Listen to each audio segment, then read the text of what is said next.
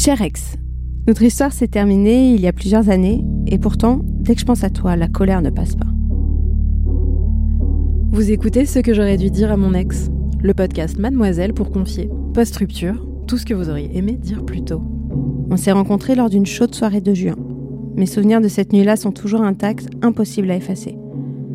Notre rencontre via des potes en commun, le feeling qui passe entre nous immédiatement, la nuit entière à traverser Paris à pied, de la tour Montparnasse au Sacré-Cœur.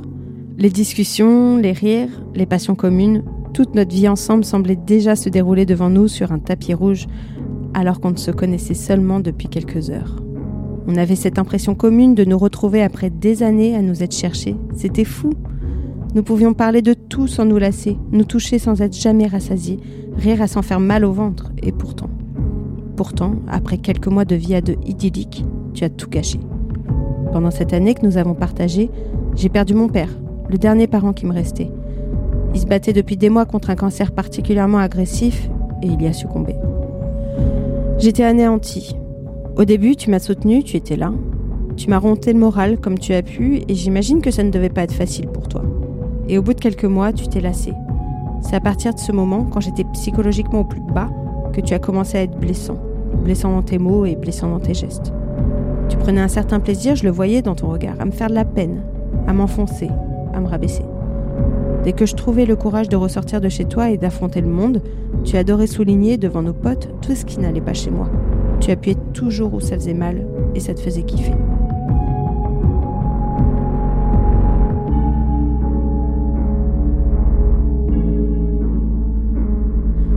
Après plusieurs réflexions en public mal placées, mes amis ont commencé à s'inquiéter pour moi.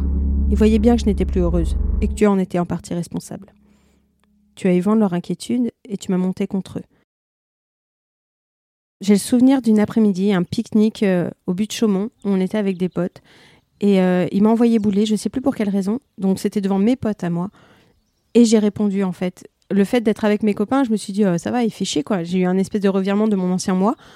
Et il l'a très mal pris. Il s'est levé, il a balancé euh, mes affaires qu'il avait sur lui, je sais plus mon sac ou quoi, il l'a balancé et il s'est barré. Et je suis allée lui courir après comme une conne, alors que j'aurais dû lui dire d'aller de, partir loin, de plus jamais revenir. Et je lui ai couru après et je me suis excusée de, mon attitude comme une, comme une gamine s'excuse face à son parent en fait. Et, euh, et, là, ça a surpris tous mes amis qui n'ont pas du tout l'habitude de me voir comme ça et encore moins être euh, suppliante face à quelqu'un. J'étais très faible, je n'étais que douleur et deuil, et tu as su comment me détourner d'eux et m'isoler. Je n'avais plus que toi, à cause de toi. Tu avais réussi ce que tu voulais, je devenais ta chose, et je n'avais ni la force de lutter, ni même de m'en apercevoir. Je me rendais compte de, de cet isolement, parce que euh, je suis quelqu'un de très sociable, surtout à l'époque encore plus, je sortais beaucoup et j'avais pas besoin d'une seule personne autour de moi pour être bien. Et là, je me rendais compte que si lui n'était pas là, que si lui n'était pas présent d'une manière ou d'une autre, que ce soit par, euh, par texto, par appel ou par présence physique, eh ben j'étais absente, j'étais en pause en attendant qu'il revienne, en attendant qu'il donne signe de vie. Et en fait, ça m'isolait complètement parce que tout le reste n'avait plus aucune importance s'il n'était pas dans le coin.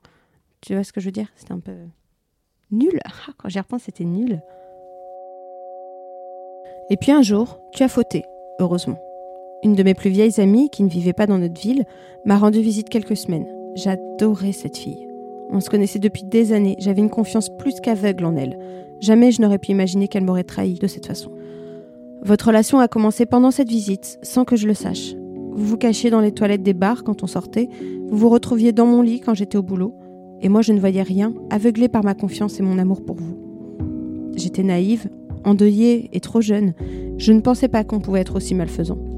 Vous avez continué à vous voir pendant un bon moment. Tu faisais même des allers-retours chez elle à l'autre bout du pays en me faisant croire que tu rentrais chez tes parents. Pourquoi ne m'as-tu tout simplement pas quitté plutôt que de me tromper avec celle que j'estimais le plus? Quand j'ai tout découvert, j'ai été anéantie, encore une fois dans la même année. Tu avais réussi à tout briser, notre couple, mon amitié avec elle et moi. Une pierre trois coups, bien joué. Mais avoir découvert le poteau rose a été étrangement salutaire. De fille triste, je passais à fille en colère, et c'était tellement plus facile pour moi.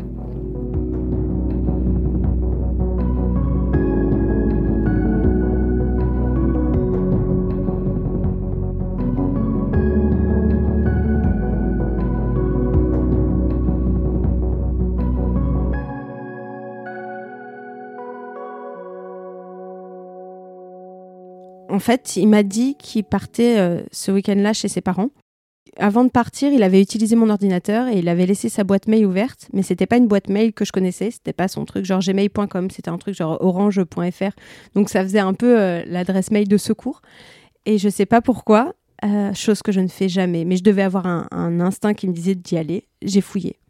J'ai fouillé pas dans ses messages reçus, mais dans ses messages envoyés. Et j'ai vu ses réponses qu'il envoyait donc à mon ami. J'ai vu leur échange de mails et j'ai vu leur échange de photos. Ils s'envoyaient des, selfies, des trucs pour pas passer par leur téléphone, par les textos. Ils passaient par mail et ils se racontaient des trucs, des anecdotes et euh, ouais, on va faire ça et machin et, rien. et là je me suis dit mais c'est quand même vachement c'est pas pas normal. Alors OK, ils se sont bien entendus quand je les ai présentés mais pas au point de s'envoyer des mails sur une boîte mail euh, que je connais pas et s'envoyer des photos. En plus elle elle envoyait des photos genre euh, où elle elle, ouais, c'était de la pose séductive, tu sais. C'était pas non plus des nudes ou des trucs, mais genre elle était enroulée dans une couverture et elle faisait un regard euh, minaudant à la caméra, euh, genre ah, ridicule. Et, euh, et là, j'ai commencé à partir en enquête. Il me disait donc qu'il était parti à Toulouse chez ses parents. Elle, elle vivait à Marseille. Et je savais qu'il y avait une énorme grève de train. Et je me suis dit non, c'est pas possible que ce week-end-là, il m'ait fait croire qu'il était chez ses parents alors qu'en fait il est chez elle. Et bah, j'ai regardé les grèves de train. Effectivement, il n'y avait pas de train qui circulait de, de Paris à Marseille, mais je n'avais pas envisagé qu'il avait du pognon et qu'il prenait l'avion. Et il est allé chez elle en avion. Je l'ai su officiellement. euh, en fait, j'ai joué tout le, tout, le tout pour le tout. Quand il est revenu à Paris me voir, je lui ai posé la question s'il était allé la voir elle. Il m'a dit non. Il est reparti. Je l'ai appelé elle et je lui ai demandé s'il était venu la voir. Elle m'a dit oui. Et, là, en fait, tout s'est aligné. Tout- toutes les planètes se sont alignées et tout. En fait, c'était comme un énorme puzzle. Il me manquait quelques pièces et je les avais mises ensemble. Et là, tout est apparu, tout s'est éclairci. Et elle m'a raconté effectivement qu'ils avaient passé le week-end ensemble, qu'il avait dormi chez elle, qu'il avait même rencontré sa mère. Donc sa mère que je connais depuis que je, je suis née, il l'avait rencontrée. Que oui, il était venu en avion, que oui, ça s'était déjà passé. Et, là, elle m'a tout raconté, que ça avait commencé dans un bar le soir où, je les avais présentés. Voilà, tout est sorti ce soir-là.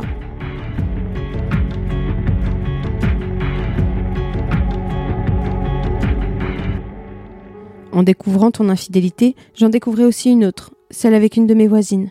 Par hasard, nous avons compris que nous sortions avec la même personne, mais nous ne connaissions pas l'existence de l'une et de l'autre. Ça avait dû être une sacrée gymnastique pour toi de fréquenter deux filles qui vivent dans la même rue, en plus de mon ami d'enfance. J'imagine que tu devais avoir les mains moites à chaque fois que tu sortais dans le quartier. Dommage qu'un bus t'ait pas roulé dessus. Mais tu sais quoi? Rencontrer cette voisine a été un des plus beaux événements de ma vie. De femme trompée par la pierre des ordures, nous sommes devenus alliés. Elle m'a aidé à remonter la pente, on s'est soutenu pour te pourrir et te maudire, et tu es parti la queue entre les jambes pour de bon. Tu ne faisais pas le poids face à nous. Pour ma voisine, c'était assez compliqué. Euh, en fait, il m'avait raconté qu'il avait rencontré une fille dans notre euh, bar préféré, où on allait tout le temps. Euh, une fille très sympa avec qui je pourrais bien m'entendre. genre, oh là là, vous avez pas mal de points en commun, faudrait que tu la rencontres un jour. Et non, j'avais pas envie de la rencontrer du tout. Il m'avait donné qu'un détail physique sur elle, sa couleur de peau. Et un jour, j'étais dans un bar toute seule et je vois une fille à la couleur de peau qui correspond. Il n'y avait aucun autre signe qui pouvait me faire croire que c'était elle. Et elle m'a vue, je l'ai vue. On s'est regardé, on a dit on boit un coup et on parle. Et c'était fou, c'était complètement fou. En fait, il avait inventé tout un truc disant que j'étais sa meilleure amie qui vivait à côté et euh, que j'étais complètement folle, que j'étais euh, complètement... euh, oui, oui, forcément, c'est moi qui étais folle. Euh, que j'étais folle, que j'étais accro à lui, euh, que je pensais qu'on était ensemble alors que non, mais qu'il voulait pas me rejeter pour pas me faire de mal parce que je venais de perdre mon père et que c'était un peu trop dans la même année. Et donc il restait proche de moi pour pas pour pas que je me suicide parce qu'il avait peur que je me jette euh, dans la Seine si jamais il me disait qu'il voulait plus être avec moi. Et donc ça, c'était la version qu'il avait donnée à cette fille. Donc je lui ai donné ma version des faits, à savoir qu'on était ensemble, qu'on vivait pratiquement ensemble, toutes ces, toutes ces choses. Et, et ouais, je crois qu'elle lui a envoyé un texto en lui faisant croire qu'elle était enceinte pour le faire paniquer, le faire appliquer, un truc comme ça. C'était vraiment les plans machiavéliques de quand t'as 24 ans. Et il est jamais venu et euh, on lui a écrit un mail pour lui dire qu'on savait tout, qu'on était au courant de, tout. Et euh, le mail était tellement bien construit qu'en fait, toutes les réponses qu'il nous a faites étaient vaines en fait. On- il s'enfonçait encore plus à chaque fois qu'il répondait. C'était assez magistral quoi.